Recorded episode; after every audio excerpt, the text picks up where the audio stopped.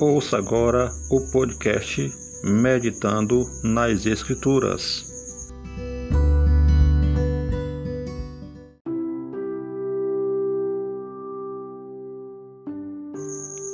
O Evangelho de Mateus, capítulo 5, verso 4 diz: Bem-aventurado os que choram, porque serão consolados. Quem são os que choram e por que choram? Na reflexão passada, vimos sobre os humildes de espírito. Mas a primeira bem-aventurança, ela está em concordância com a segunda bem-aventurança. Porque os que choram são aqueles que são humildes de espírito, que reconhecem o seu estado de pecado. E o choro aqui não é porque alguém fez alguma viagem, porque alguém é, perdeu algo, não. O choro aqui é por conta do seu estado de pecado. O choro aqui é por conta do estado do homem de afastado dos caminhos e da obediência ao Senhor.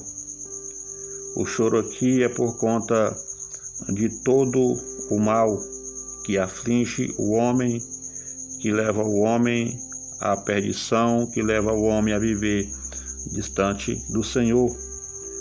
Assim como Jeremias. Jeremias, conhecido como profeta chorão, porque Jeremias chorava pelos pecados de Judá, pela sua transgressão à lei de Deus.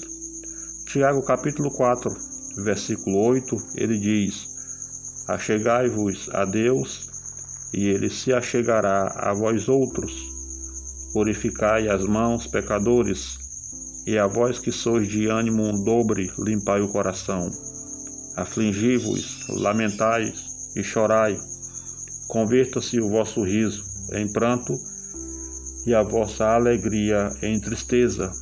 Humilhai-vos na presença do Senhor e ele vos exaltará. Tiago diz que nós temos que transformar a nossa alegria em tristeza, o nosso riso em pranto, por conta da nossa condição, do nosso estado, da nossa vida que transgrides e desobedece a lei de Deus.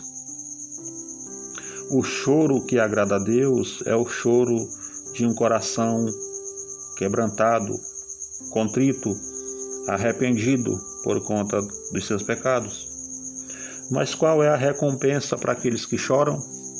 O texto diz que os que choram serão consolados. Aqueles que choram por conta da sua condição errônea, eles serão consolados pelo Senhor, eles serão é, acalentados pelo Senhor.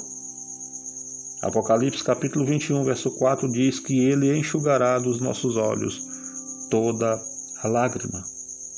Que possamos a cada dia nos achegarmos a Deus com o coração quebrantado, com o coração contrito e arrependido chorando por conta das nossas mazelas e das nossas falhas, dos nossos pecados diante de um Deus santo e verdadeiro.